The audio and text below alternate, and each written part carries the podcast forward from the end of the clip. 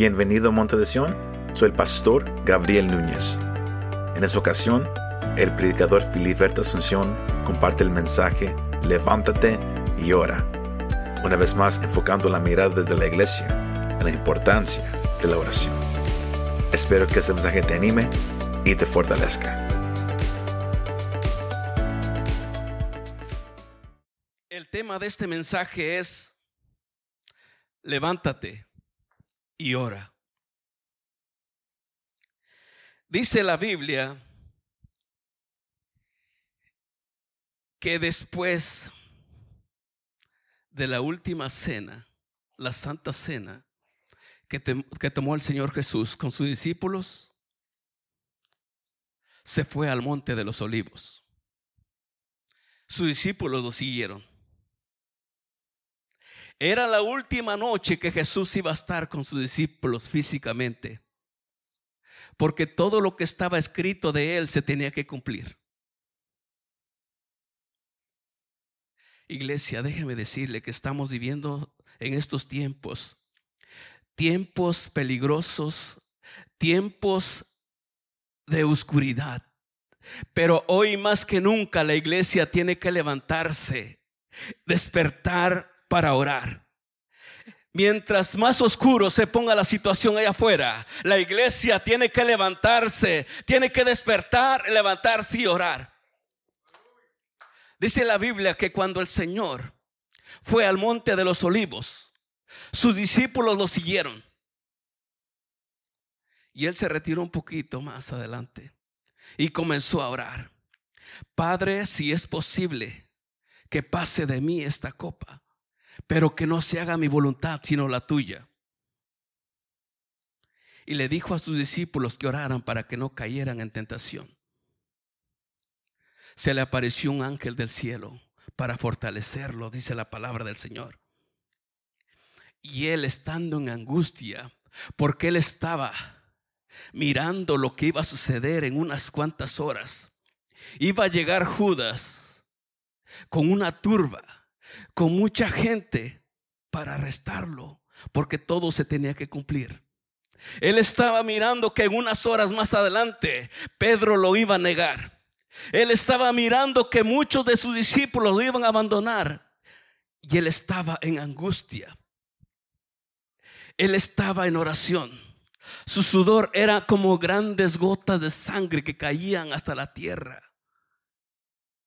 Y le dijo a sus discípulos, oren el espíritu siempre está dispuesto, pero la carne es débil. Levántense, oren para que no caigan en tentación. Y él oraba con gran intensidad. Su sudor eran como grandes gotas de sangre, porque todo se tenía que cumplir. Él estaba mirando que en unas horas más adelante los soldados lo iban a golpear unos soldados le iban a vendar los ojos y le iban a decir, profetiza, ¿quién te pegó? Se iban a burlar de él, pero todo eso era porque se tenía que cumplir. Jesús vino a esta tierra para redimir al hombre de la condenación eterna, porque la Biblia dice que la paga del pecado es la muerte. Pero el regalo de Dios es vida eterna en Cristo Jesús, Señor nuestro. Filipenses capítulo 2, versículo 4 dice, no busque cada uno su propio interés, sino cada cual también el de los demás. Caiga en ustedes el mismo sentir que hubo en Cristo Jesús, quien siendo en forma de Dios no escatimó ser igual a Dios como cosa que ferrarse, sino que se despojó a sí mismo y tomó forma de siervo y se hizo semejante a los hombres y estando en la condición de hombre se humilló a sí mismo y se hizo obediente hasta la muerte y muerte de cruz. Se hizo obediente hasta la muerte y muerte de cruz.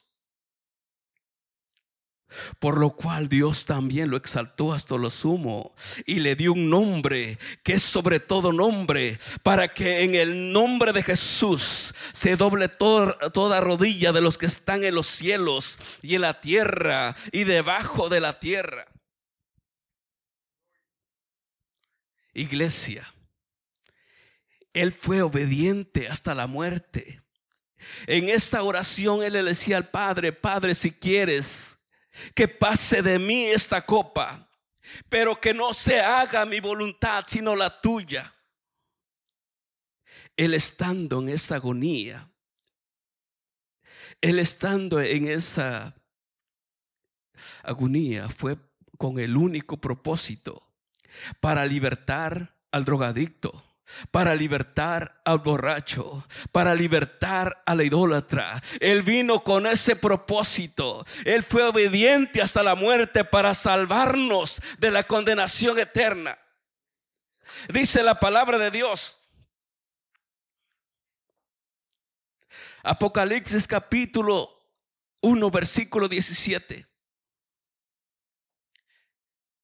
Dice el apóstol Juan el apóstol Juan estaba en la isla de Patmos. Ahí se le apareció el Señor Jesús. Y dice, cuando lo vi, caí a sus pies como muerto. Pero él puso su mano derecha sobre mí y me dijo, no temas, porque yo soy el primero y el último. Y el que vive. Estuve muerto, pero ahora vivo para siempre. Amén y tengo las llaves de la muerte y del infierno.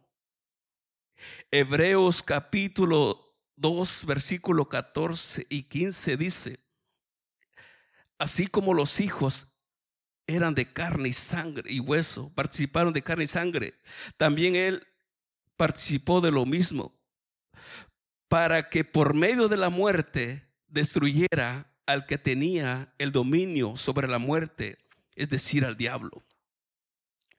Y de esa manera librar a todos los que por temor de la muerte toda su vida habían estado sometidos a la esclavitud. Jesús en la cruz, cuando Él murió y resucitó, Él le quitó las llaves a Satanás. Le quitó aquel que tenía el imperio de la muerte, que era Satanás. Y vino con ese propósito porque todo estaba escrito de él. Dice que él tiene las llaves de la muerte y del infierno. Su nombre es Jesucristo. Mi Señor es más grande que Satanás. En aquella hora cuando lo arrestaron, la hora de las tinieblas.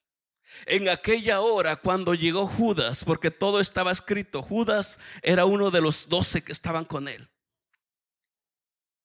Y Jesús les dijo, ¿cuántos, cuánto tiempo estuve con ustedes?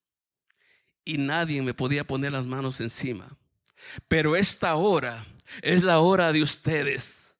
Es la hora de las tinieblas. Todo eso se tiene que cumplir. Porque Él tenía que morir por nosotros. Iglesia, Dios te ha dado a ti la autoridad y el poder. Porque Él vino a rescatar, Él vino a salvar, a comprar una iglesia con precio de sangre. En medio de unos tiempos, en los tiempos oscuros, Dios le ha dado el poder y la autoridad a la iglesia. Por eso le decía a sus discípulos, levántense, oren para que no caigan en tentación. Mientras más oscuro esté afuera, iglesia, necesitamos levantarnos, despertar de su sueño y orar porque nuestra redención se acerca. Cristo viene pronto por esta iglesia, por toda aquella iglesia que lo ha recibido a Él, que ha creído en Él como Señor y Salvador. En cualquier momento la trompeta sonará. En cualquier momento la trompeta sonará. Hoy más que nunca la iglesia tiene que ponerse en oración.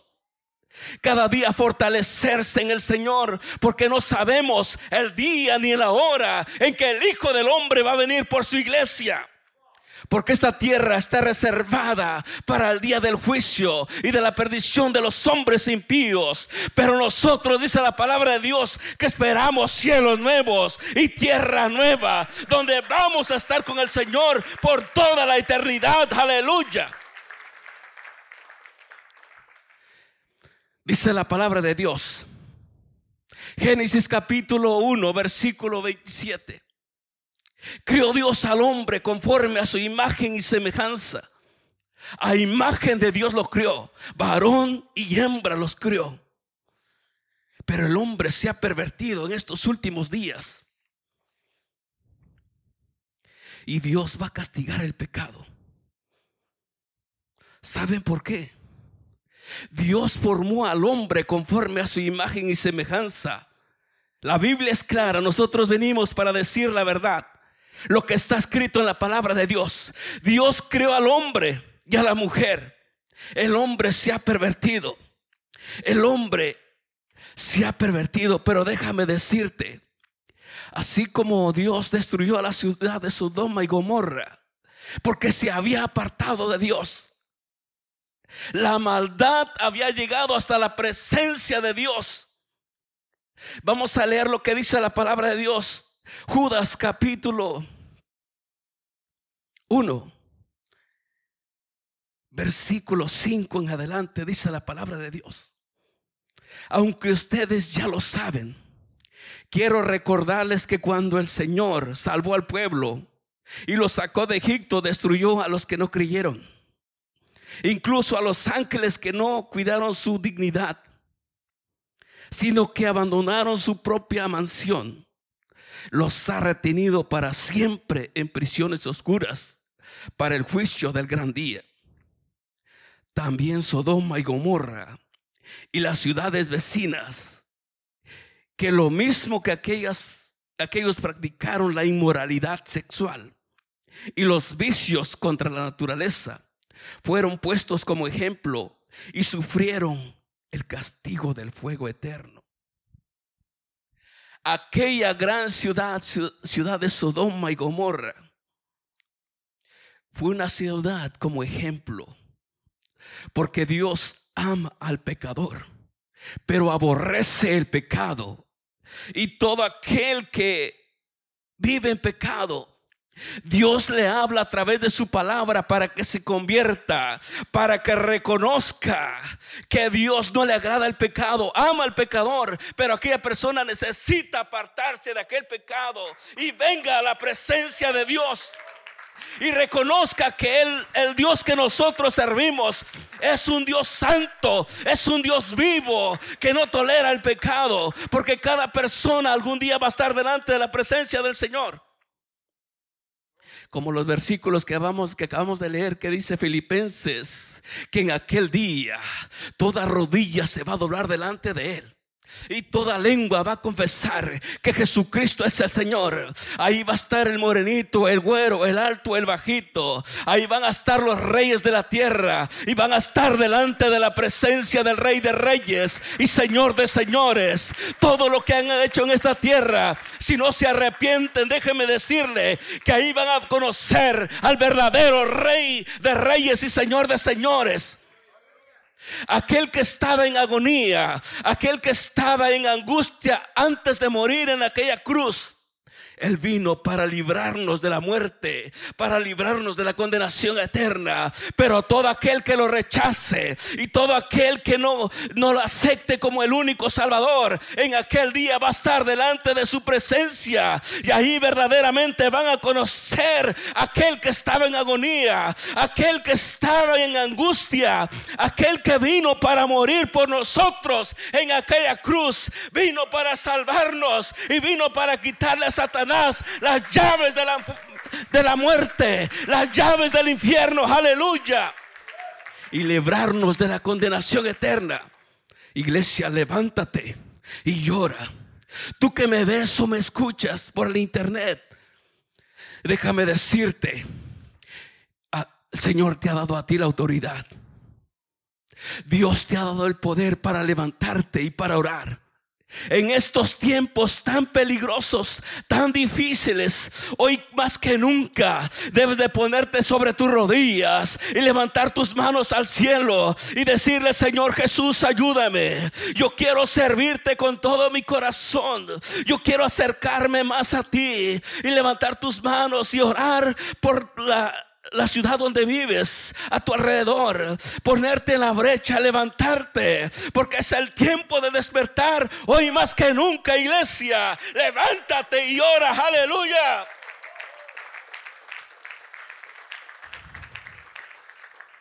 En estos últimos tiempos, hoy que estamos en el periodo de la gracia, el Espíritu de Dios, déjame decirte, que estamos en el periodo de la gracia.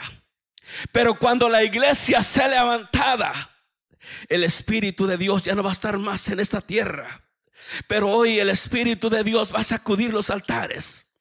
Hoy el Espíritu de Dios va a sacudir los altares. El Espíritu de Dios, porque donde está el Espíritu Santo de Dios, ahí hay libertad para orar libertad para clamar. ¿Por qué? Porque tenemos la ayuda del Espíritu Santo de Dios. Si Él está con nosotros, Él somos más que vencedores. Porque el Espíritu de Dios es el que nos da el poder como en Pentecostés. La iglesia hoy más que nunca necesitamos un Pentecostés en nuestros días. El fuego de la gloriosa presencia del Espíritu de Dios hoy más que nunca. La iglesia tiene que despertarse, levantarse y orar de madrugada, al atardecer, al mediodía. Levantarse y orar porque sabemos que vienen tiempos difíciles. Pero iglesia, tenemos al Espíritu Santo con nosotros todavía. ¿Cuántos le dan ese fuerte aplauso al Espíritu Santo de Dios? Aleluya.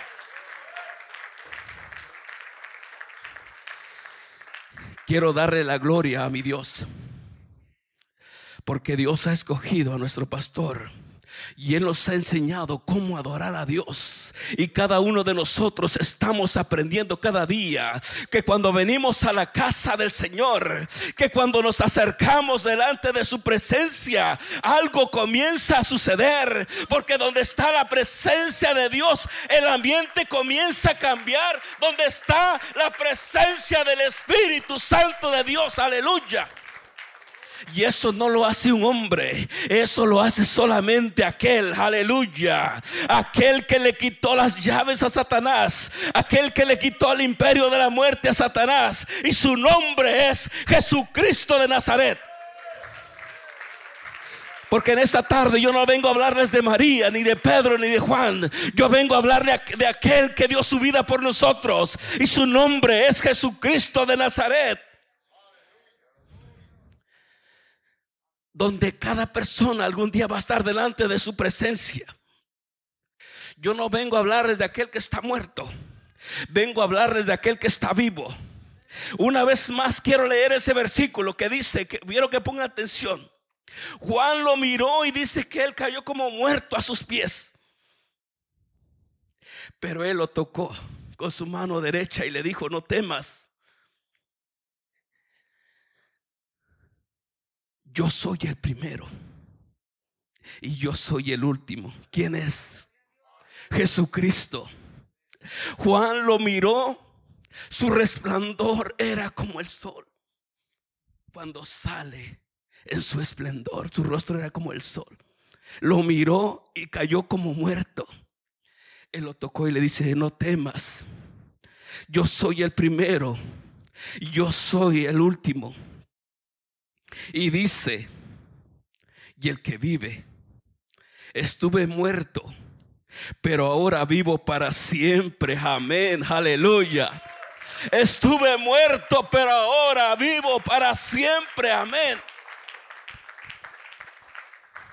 En aquella noche, Satanás pensó que ya lo había vencido. Aleluya. Todo lo que Jesús padeció en aquella cruz lo escupieron, lo abofetearon, le pusieron aquella corona de espinas. Cuando lo crucificaron, lo golpearon tanto que su rostro fue desfigurado. Y eso lo hizo por mí. Eso lo hizo por ti, porque no quería que tú fueras al infierno, porque no quería que tú te perdieras, porque no quería que tú ocuparas ese lugar de ir al infierno. Él padeció en esa cruz para salvarte. Él padeció en esa cruz. Por eso los hermanos cantaban en esta tarde. ¿Y quién lo diría? Que yo estaría en este lugar, en la casa del Señor, alabando su santo nombre. ¿Quién lo diría? Que yo danzaría en su casa. Aleluya. Déjame decirte, yo no sé si tú te gozas en esta tarde al estar en este lugar. Dios te sacó Dios te salvó de tal manera y te trajo a este lugar santo. Te compró con un propósito para que exaltemos su nombre. Que cuando vengamos a un lugar como este, lo adoremos, lo exaltemos por los siglos de los siglos. Porque Él estaba muerto y ahora vive por los siglos de los siglos. Se levantó de los muertos al tercer día y vive para siempre. Y a su nombre Aleluya. Iglesia, hoy más que nunca, levántate y llora. Levántate y llora. Despiértate de los muertos, porque Cristo te alumbrará. Aleluya. Juan miró, vio al Señor Jesús. Juan que caminó con él cuando estaba Jesús físicamente en esta tierra. Pero llegó un momento que se tuvo que cumplir. La profecía tenía que cumplirse. Jesús tuvo que padecer por nosotros. Yo quiero decirte, querido amigo, tú que no conoces a Jesús, nosotros no predicamos ninguna religión. Nosotros predicamos acerca de Jesús, porque ningún otro nombre hay bajo el cielo dado los hombres en el cual podemos ser salvos. Solamente es a través de ese nombre. Su nombre es Jesucristo. Porque dice la palabra de Dios que Dios amó de tal manera al mundo que ha dado su Hijo unigénito para que todo aquel que en él crea no se pierda, sino que tenga vida eterna. Yo te invito, querido amigo, que me escuchas o me ves ¿Te gustaría recibir a Cristo en tu corazón? Yo te invito a que hagas esa oración conmigo. Iglesia, póngase de pie, vamos a orar en esta tarde.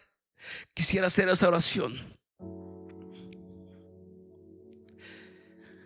Si te gustaría recibir a Jesús en tu corazón, repite conmigo esta oración. Señor Jesús,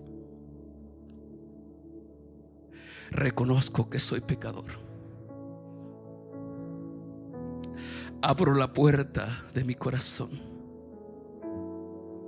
para que tú seas mi Señor y mi Salvador. Gracias Señor Jesús por morir por mí. Gracias Señor Jesús por ocupar mi lugar. Gracias Señor Jesús. Escribe mi nombre Señor en el libro de la vida. Gracias por el sacrificio que tú hiciste por mí. Gracias Señor Jesús. Amén. Y amén. Si estás enfermo, déjame decirte que mi Señor Jesús en la cruz del Calvario llevó nuestras enfermedades, sufrió nuestros dolores. El castigo de nuestra paz fue sobre él y por sus llagas fuimos nosotros curados. Ahí donde estás, levanta tus manos al cielo. Y solamente Jesús es el único que sana.